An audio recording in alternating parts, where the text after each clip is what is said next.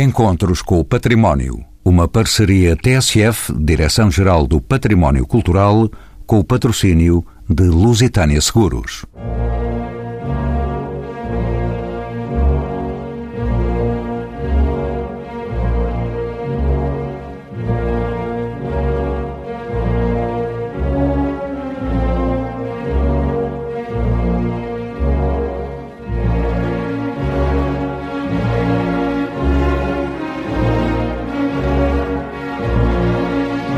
As escavações efetuadas em 2010 e 2011 na antiga Igreja de São Julião, na Baixa de Lisboa, durante as obras no edifício da sede do Banco de Portugal, geraram um importante acervo arqueológico que inclui mais de 130 mil peças, com origens que vão desde a época romana imperial até aos nossos dias. Estes artefactos permitem ficar a conhecer melhor o percurso histórico da Frente Ribeirinha de Lisboa. A exposição, agora patente no Museu do Dinheiro, Tempos Fugit, Vida, Morte e Memória na Igreja de São Julião, revela-nos novos dados sobre a população desta paróquia no século XIX. Quem são estes indivíduos, como viveram e como morreram. Estas são algumas das questões que guiam a conversa com os convidados deste programa. Fátima Almeida, Arturo Rocha, João Neto e Sara Barriga Brigenti. Assim, eh, Fátima Almeida é antropóloga pela Universidade de Lisboa, é docente de Antropologia Biológica e Forense, atualmente é doutoranda em Antropologia Biológica na Universidade de Coimbra e centra a sua investigação na vertente da paleopatologia. João Neto é licenciado em História pela Universidade de Lusíada de Lisboa, com pós-graduação em Direito de Património pela Faculdade de Direito de Lisboa. É o diretor do Museu da Farmácia e presidente da APOM, a Associação Portuguesa de Museus. E ainda Sara Barriga Brigante licenciou-se em Artes Plásticas, é mestre em Artes Visuais e pós-graduada em Museologia e Património. É desde 2013 coordenadora e programadora do Museu do Dinheiro do Banco de Portugal. E, por fim, Artur Rocha é licenciado em História, na variante de Arqueologia, pela Faculdade de Letras da Universidade de Lisboa. Participou e dirigiu várias escavações, tornando-se, por isso, como arqueólogo e consultor do Centro Histórico da cidade, designadamente no edifício sede do Banco de Portugal, a quem pergunto por que razão se considerava a deposição dos mortos nas igrejas desde a Idade Média até aos nossos dias, como um desfecho natural no ciclo da vida dos fiéis?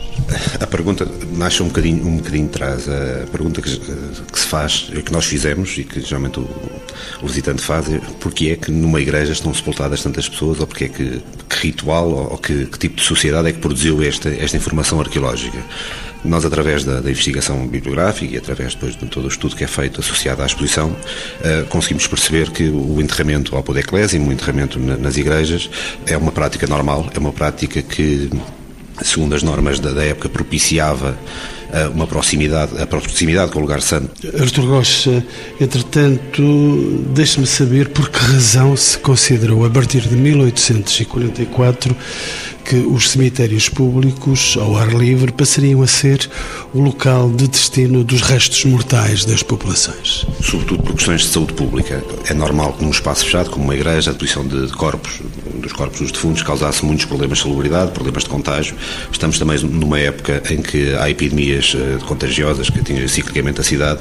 Eh, muitas delas, as de cólera sobretudo, são de grande dimensão e é normal que num sítio onde se prestava um serviço religioso, eh, ter, estar estar a proximidade dos corpos levantasse muitos problemas de, de contágio, de saúde pública e de, de, eventuais contaminações dos, eh, de quem assistia aos serviços nas igrejas ou de quem, quem estaria na igreja. Fátima Almeida, bem-vinda também aos Encontros com o Património. Sei que, eh, de facto, anda pelas arqueologias, por isso me permito perguntar-lhe, na escavação arqueológica de 2010, 2011, foram postos a descoberto tanto quanto podemos saber, nesta antiga igreja de São Julião, 30 ossários e 310 enterramentos, totalizando um mínimo de 529 indivíduos. Pode facultar-nos dados de género e de idades que aqui se registaram nessas descobertas? Eu não fiz a, escavação arqueológica, no entanto, atualmente sou responsável pela colação e posso dizer que, em termos de géneros, temos indivíduos de ambos os sexos, tanto femininos como masculinos, e em termos de idade também temos eh, indivíduos que cobrem todas as faixas etárias, ou seja, temos desde criança, de eh, recém-nascidos, a crianças, adolescentes e também uh, adultos. Artur Rocha, deixa-me voltar assim, é arqueólogo e, como sabe, cerca de dois terços das ocorrências funerárias estavam sepultadas apenas com mortalha, sendo que um terço apresentava enterramento em caixão. Como se explica esta diferenciação? Decorre de alguma diferenciação uh, social? Até na morte, essa diferenciação nos persegue? Neste caso específico, penso que sim. A morte, este, estamos a falar de uma sociedade que não era democrática e a morte, ao refletir também muito o que se passava em vida, também não era propriamente democrática.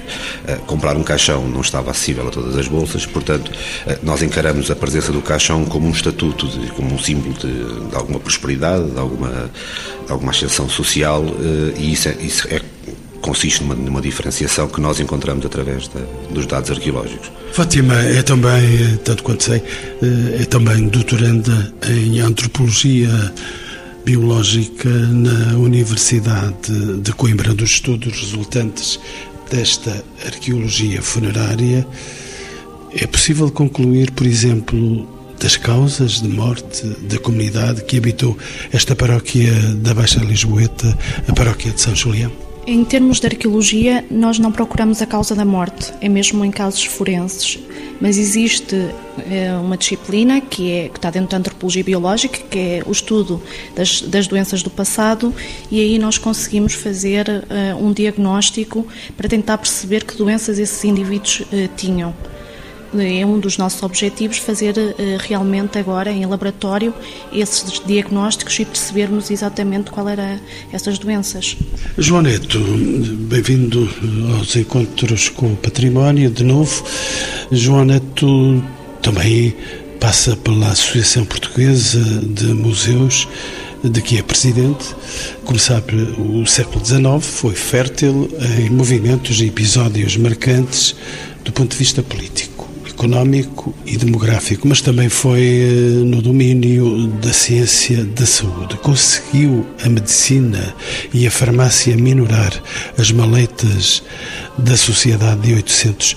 Como é que se fez eh, com que mesinhas? A pergunta eh, não estará bem formulada. Não, está muito bem formulada porque é um século XIX fortíssimo em epidemias. Não podemos esquecer que, para além da cólera e das doenças vai lá, normais, não podemos esquecer as febres tifoides, o tifo e até a peste bubónica. Muitas vezes as pessoas esquecem que a peste bubónica bateu a humanidade até ao século XIX, até mesmo os finais do século XIX. Claro que há aqui dois tipos de, de farmácia e de medicina que ocorreram. Por um lado, a partir do 1840, temos uma química uh, cada vez mais ativa e temos outra situação que é o próprio conhecer o desenvolvimento da doença através daquela grande descoberta que não podemos esquecer que foi o microscópio. Isso fez com que, gradualmente, o mundo da química tenha vindo a atuar de forma, muitas vezes, não apenas do tratamento da doença, mas atenuar as dores e os efeitos que essas doenças tinham.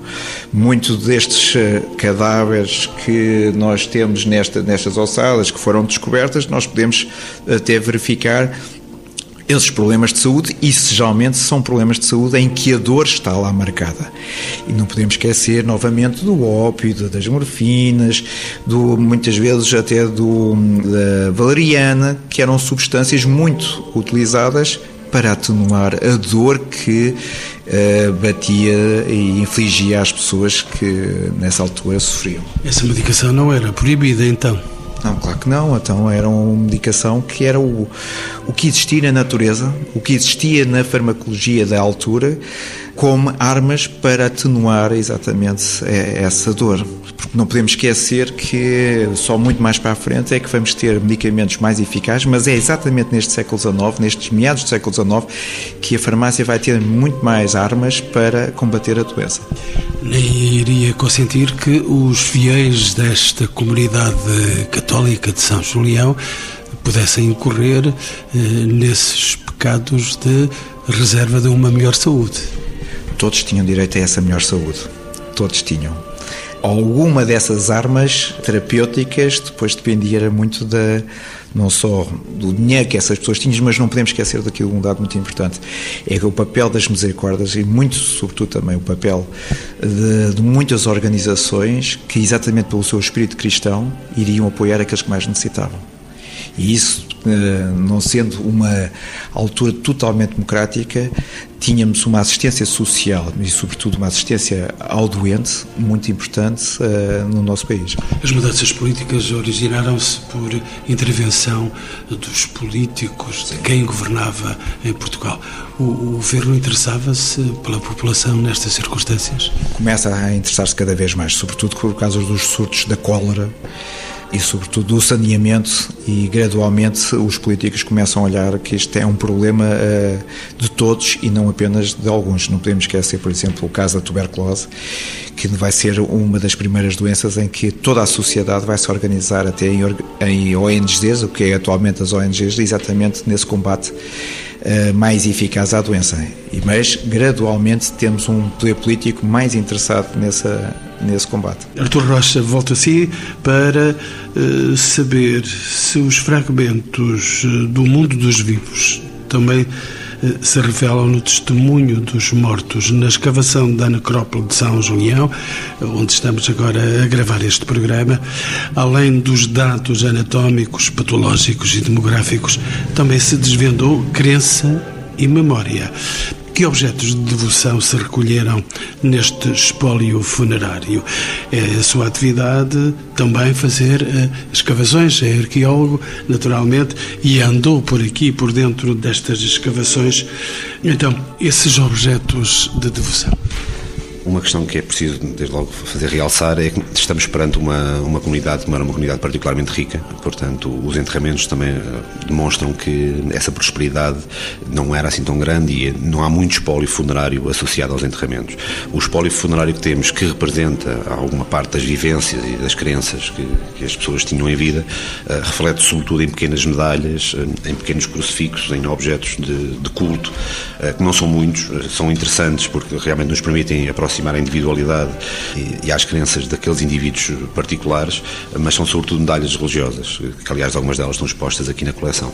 Entretanto, pede-me a palavra o João Neto. É, é apenas aqui para salientar que, na sequência dessa pergunta, eu recordo-me sempre não só daquelas medalhas de protetores, em que as pessoas pediam essa proteção a determinados santos, e eu não posso deixar de salientar que nesta altura nós estamos a desenvolver uma das maiores proteções que a ciência vai desenvolver, que é as vacinas.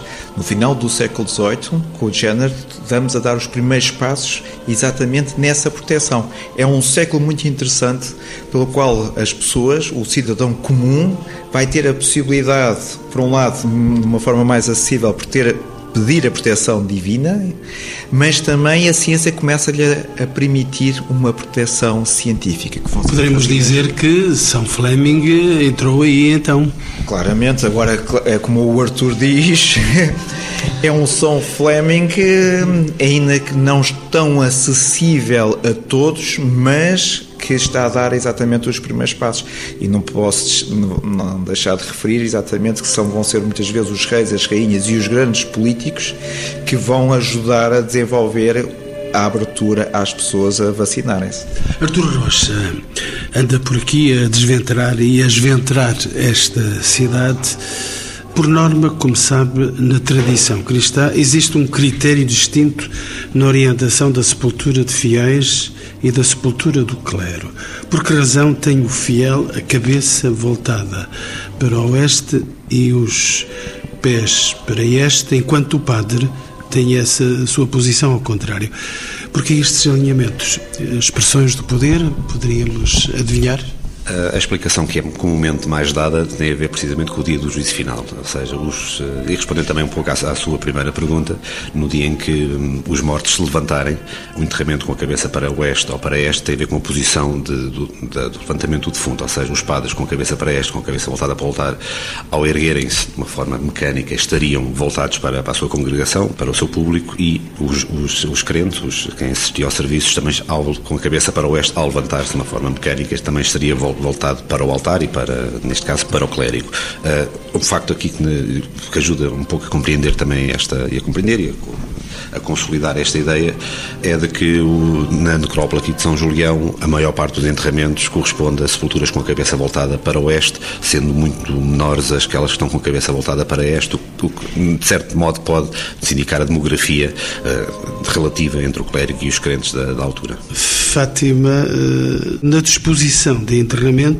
e na sequência desta conversa que estava a ter com o Artur Rocha, o mais usual é o decúbito dorsal, mas nesta necrópole de São Julião, tanto quanto nos dizem as investigações, surgiram posicionamentos, se não bizarros, pelo menos estranhos. A antropologia e a medicina têm a resposta para estes casos sinalizados. O que é que me diz arqueóloga Fátima Almeida a esta mesma questão. Eh, sim, é verdade que o mais normal de ser deposto o corpo, na, tendo em conta a ligação à, à religião católica, será uh, o decúbito dorsal, ou seja, de costas em contacto com o caixão. Nós aqui, na, nesta necrópole e há, há, outras também pelo país, foi encontrado algumas posições eh, que não correspondiam a esta realidade, eh, que poderá ter a ver com, com brincadeiras, digamos assim. Nós não sabemos exatamente o que aconteceu a estes casos, mas poderá ser eh, levantada a hipótese de, de o coveiro ou alguém que tinha acesso eh, a estes enterramentos que colocasse em, em posições de brincadeira, não é? Colocasse estes indivíduos nestas posições eh, menos próprias, digamos assim. Artur Rocha, não quero falar de, de coisas funestas, mas como é que se justifica o enterramento de um bebê de cerca de nove meses numa bilha cerâmica? É uma recriação uterina? Como é que se interpretam estes casos?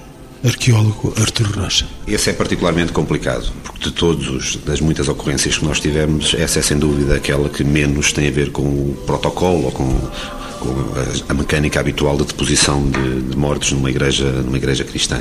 É difícil de explicar, pode haver várias hipóteses, desde as mais metafóricas às mais prosaicas, eh, mas tal como nos outros casos em que o fator humano, eh, neste caso do coveiro ou das pessoas que estiveram no enterramento esse fator humano não pode ser não pode ser desligado das situações mais bizarras. Neste caso é, é, houve algum fator humano, nós não o conseguimos depreender. Aliás, o arqueólogo tem acesso às materialidades e depois consegue inferir uh, causalidade ou, ou, algum tipo de, de intencionalidade, sempre de uma forma muito subjetiva.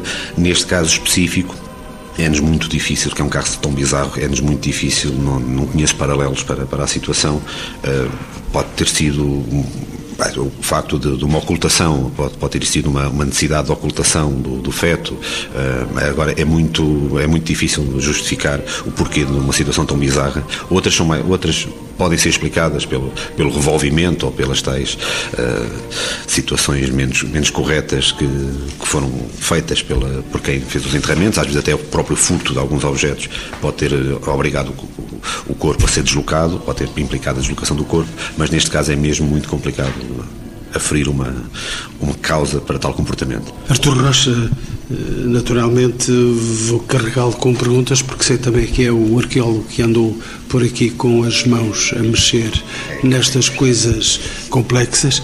Deixe-me perguntar-lhe eh, por este caso que também não parece, e eu que olho isto um pouco com alguma distância, não parece de fácil explicação. Foi sinalizada uma inumação dupla de um adulto feminino e de um recém-nascido, sendo a explicação natural a morte de mãe e filho durante o parto. A taxa de mortalidade materno-infantil no Portugal de 800 era ainda muito elevada, equiparável à restante taxa europeia pelos nossos dias? Parece-me que não, tanto quanto sei todas as taxas, pelo menos até à grande revolução médica do, do, século XIX, todas as taxas de mortalidade eram bastante superiores às atuais. Eh, e é, penso que a taxa infantil, embora não tenha dados concretos, porque nunca os estudei a fundo, eh, penso que a taxa, a taxa de mortalidade infantil e todas as taxas, a, a taxa de morte ao parto e todas essas eram bastante superiores às atuais, o que reflete também o, o débil estado da medicina e o relativo atraso que, que as terapêuticas tinham, mas disso penso que o João Neto poderá falar desse, dessa incapacidade de, do tratamento da doença ou de evitar eh, mortes prematuras, penso que o João Neto poderá falar de uma forma mais concreta. Por isso é que ele me está a pedir a palavra. Viver no século XIX era ter a arte de sobreviver porque é realmente uma altura em que a esperança de vida de um adulto era até aos 45 anos e de, em termos infantis era até aos 5 anos. Portanto, isto mostra exatamente o que era uh, viver neste século XIX. Não era só pelas doenças, era também pelo, muitas vezes eh, pelo trabalho que as pessoas iam tendo e pela má alimentação, tudo isto e infligindo esse, esse lado mais dramático da vida que é o sofrer pela doença e pelas maleitas do dia a dia. Mas era uma vida muito dura. Claro que, aliás, quando o Museu da Farmácia é convidado para este projeto, é exatamente para dar vida àquela dor e à forma como essa dor e esse mal-estar está ali retratado na, nos corpos que foram descobertos. E isso realmente foi muito interessante. Foi outra forma de ver uma exposição, uma exposição relativa aos mortos, mas foi uma exposição que mostra exatamente a forma como estas pessoas podiam ter ainda alguma vida naquela altura. O seu museu, o Museu da Farmácia, já oferiu alguns elementos destas escavações aqui feitas nesta igreja de São Julião? Não, nós foi aqui uma, uma exposição, uh, foi um projeto muito interessante, foi juntar exatamente um lado do conhecimento científico com o conhecimento antropológico e arqueológico e espero que as pessoas ao virem aqui a, este, a esta exposição possam iluminar um pouco do que era a vida e o que era a saúde na, naqueles tempos. Arturo Rocha, anatomia, e estamos a falar disso, a anatomia e a patologia estão também muito presentes nesta exposição Tempos Fugit, que está aqui patente neste Museu do Dinheiro. É possível, nesta mostra, estabelecer uma ponte entre a ciência atual e a de então?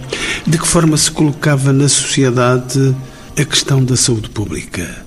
Ou simplesmente não se colocava? Começou-se a colocar a sério no século XIX, eh, com o liberalismo, com todas as mudanças políticas que o país atravessou e com, todo, com a chegada também de muitos ideais iluministas desde o, século, desde o século anterior, a saúde pública é uma questão que se começa a colocar definitivamente em cima da mesa, são criados os primeiros organismos nacionais, as primeiras comissões de saúde são criadas nesta época, há uma série de inovações técnicas que também permitem olhar para a saúde de uma forma diferente, não nos podemos esquecer que estamos num período de plena revolução industrial, com um crescimento demográfico muito grande, o crescimento demográfico demográfico eh, também por si é, é um indicador económico, ou seja, estamos numa altura em que a mão de obra eh, especializada e a mão de obra industrial começa também a ser muito valorizada, portanto essa mão de obra também tem que ser mantida em condições, eh, não querendo pôr em causa as intenções de quem na altura lutou pela saúde pública, que seriam as melhores com certeza, mas também há um interesse económico evidente na manutenção de uma sociedade saudável que permitam, ao mesmo tempo, criar um motor económico mais, mais eficaz.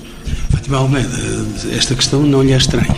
Não, em termos de doenças, é patente nesta coleção arqueológica doenças que são comuns, eh, como a artrose ou as patologias orais, que têm atravessado não só o século XVIII, mas também uh, séculos antes e também uh, patentes na nossa atualidade, estas patologias estão muito presentes. João Neto. Aqui uma questão que é muito importante é que neste século XIX, pela primeira vez, nós vamos começar a entender a doença e a conhecê-la melhor em laboratório.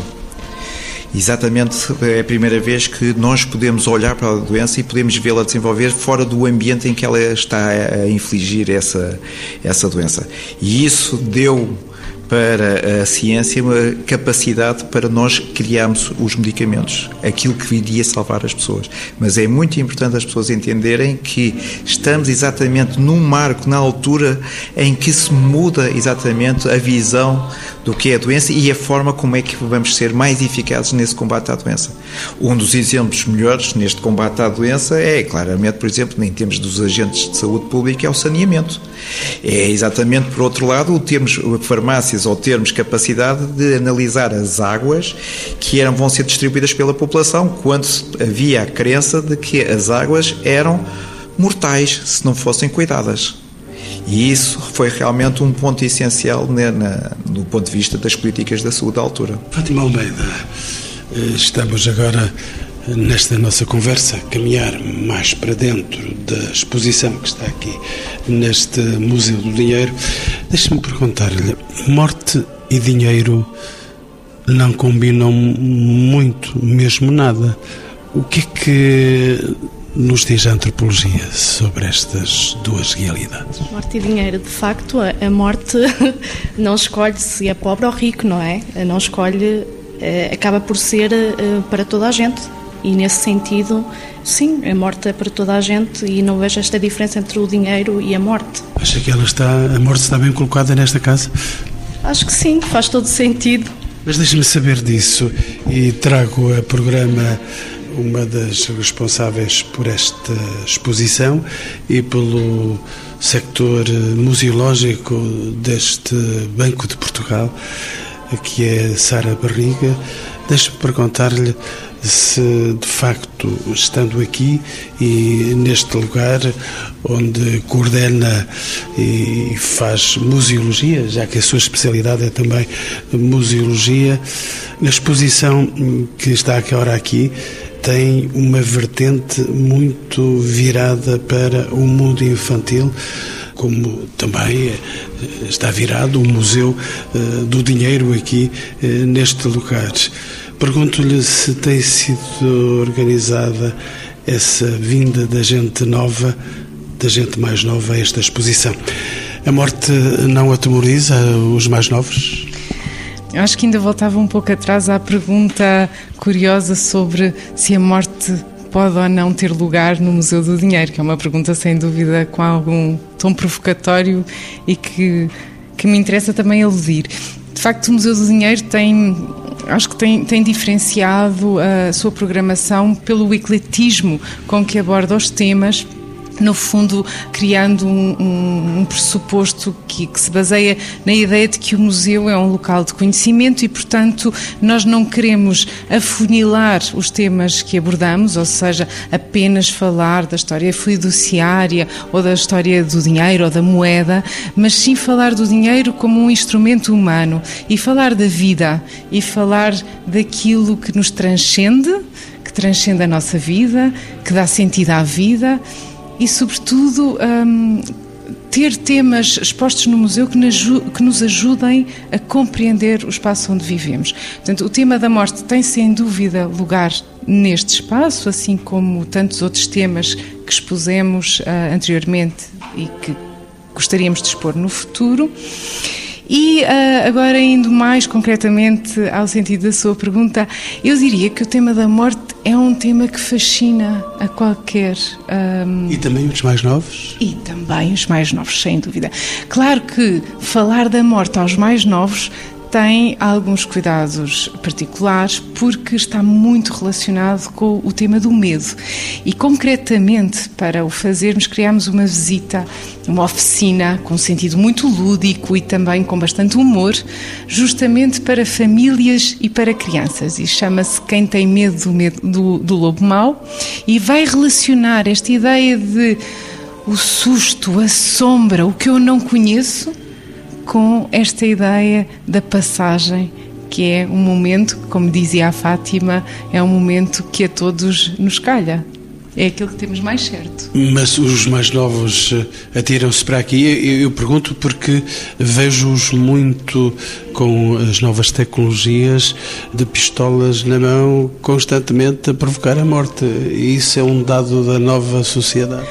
Acho que para uma criança talvez assuste mais ver o esqueleto completo que aqui se pode de facto ver e analisar com algum pormenor do que propriamente uma pistola ou um jogo que diríamos nós violento, mas que para esta geração é quase uh, cotidiano.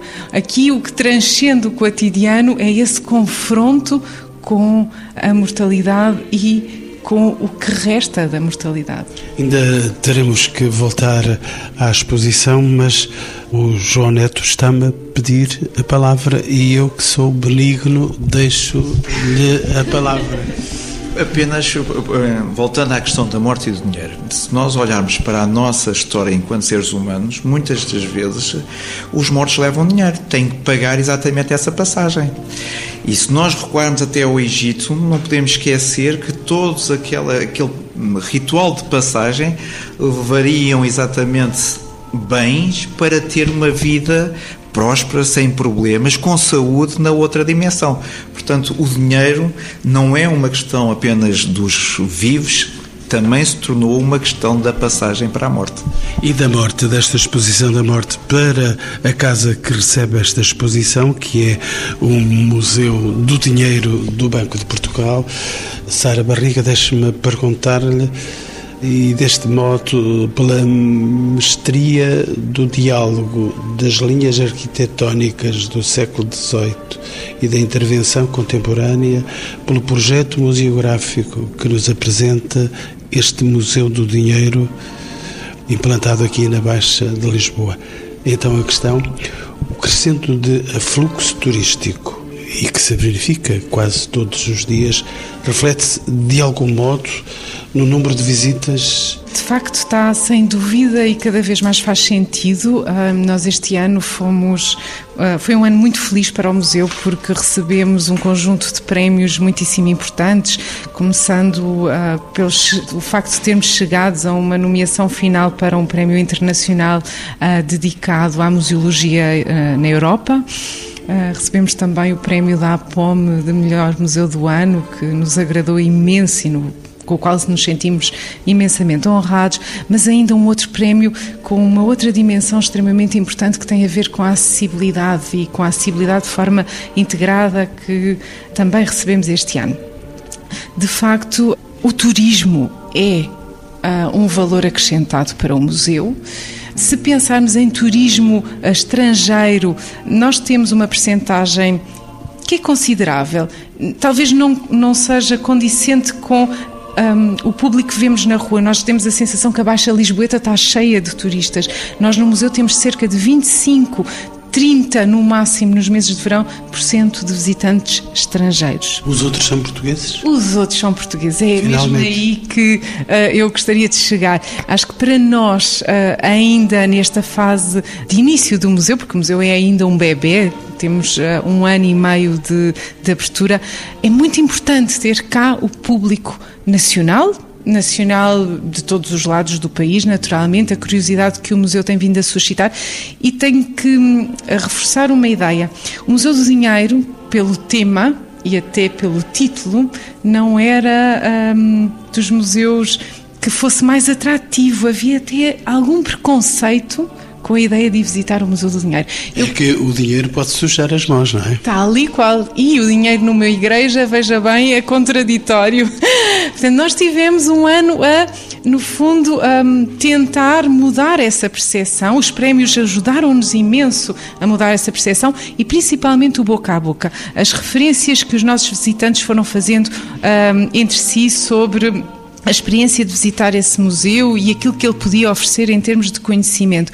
Portanto, eu diria, turistas, sim, nacionais, estrangeiros, mas sobretudo pessoas com muita vontade de conhecer um sítio único pela arquitetura, eh, como bem referiu, único na forma como foi reabilitado, surpreendente por isso mesmo, mas também único na temática, porque o Museu do Dinheiro um, existe este em toda a Península Ibérica, a tratar as questões da confiança, a, ter, a tratar as questões ligadas ao dinheiro nas suas múltiplas formas, ao longo do tempo e, sobretudo, com um elemento diferenciador, que é o facto de colocarmos sempre o homem como pivô de toda esta história.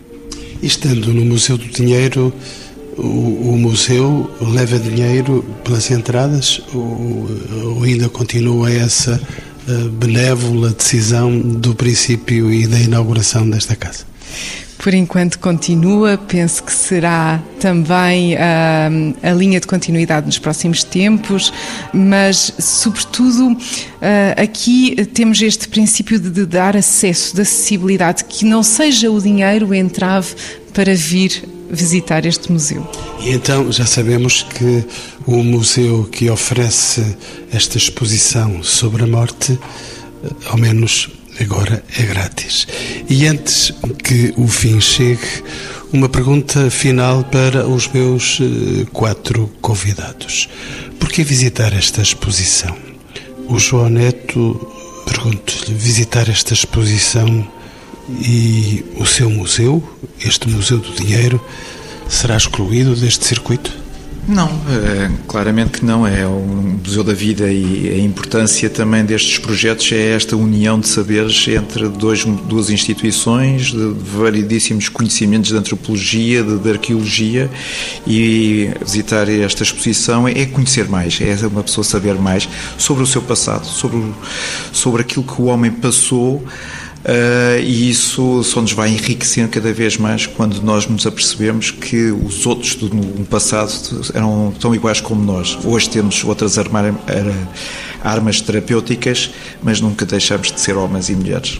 Fátima Almeida, antropóloga, uh, deixe-me perguntar-lhe se não há aqui nesta exposição anticorpos que possam perturbar quem aqui vem visitar? O facto de nós uh, trazermos um esqueleto acaba por ser, se calhar, um bocadinho o confronto com, com a morte, não é? Mas, no fundo, o esqueleto é, é, é uma, uma fonte única de informação que nós temos uh, sobre o passado.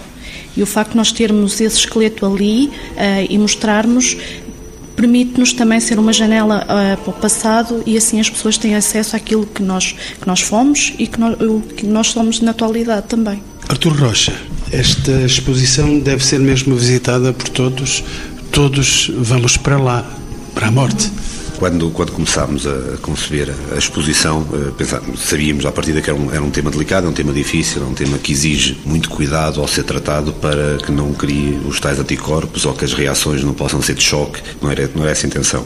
O nosso objetivo principal era confrontar as pessoas, de certa forma, com a sua própria mortalidade. Não há ali esqueletos já solta, não? Uh, não, estão, bem, estão bem, bem presos, bem, bem identificados, já foram estudados e não existe, e não existe qualquer perigo de, pelo menos até até ver, não existe qualquer perigo de se soltarem ou de, ou de atacarem alguém. Portanto, a expressão nisso é 100% segura. Uh, mas, ao, mesmo tempo que, hum, que, temos o esqueleto, temos, tam temos também uma visão do que era esta comunidade, tal como hoje somos uma comunidade que está em São Julião, que aproveita, aproveita a igreja com outros fins que não, não os religiosos. Estamos a falar de uma comunidade que há 150, 200 anos aqui esteve e, e daí a nossa peça central também representar essa necrópole.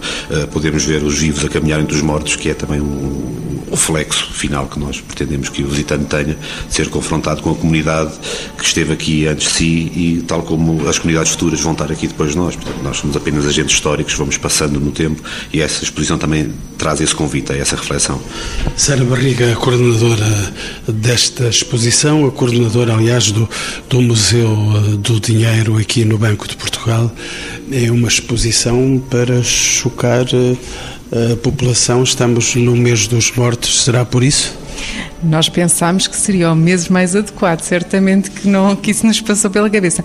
Esta exposição foi muito uh, foi planeada durante bastante tempo, uh, foi muito esperada por nós reunirmos uh, todos os achados e sobretudo também foi muito importante envolvermos-nos numa relação com outros museus que uh, felizmente também puderam expor o seu espólio, não só o Museu da Farmácia, como falámos, mas o Museu das Cruz Vermelha. Estabelecemos contactos muito interessantes com o Museu da Saúde e isso foi uma experiência uh, para nós, do lado da curadoria, realmente interessante. Do ponto de vista dos nossos visitantes, eu creio que é uma exposição que nos ajuda também a compreender melhor a cidade, uh, este aspecto também dos enterramentos nas próprias igrejas, que faz parte da nossa história, mas hum, há um outro aspecto também fundamental, que é o reconhecimento da importância do avanço da ciência e da tecnologia no nosso bem-estar hoje. Portanto, queremos fazer esse contraponto quando mostramos as doenças, quando mostramos toda a dor que infligiu esta população, estamos também a fazer um olhar uh, retrospectivo e introspectivo que nos permite perceber que temos que dar valor à vida, temos que dar valor à ciência e que o mundo em que vivemos hoje é um mundo completamente diferente em termos de bem-estar daquele que viveram os nossos antepassados. Não quero brincar com as palavras, mas esta é uma exposição de morte é uma exposição de vida. Apesar de aludir à morte, nós queremos tomar consciência da importância da vida e é por isso que se chama Tempos Fugite.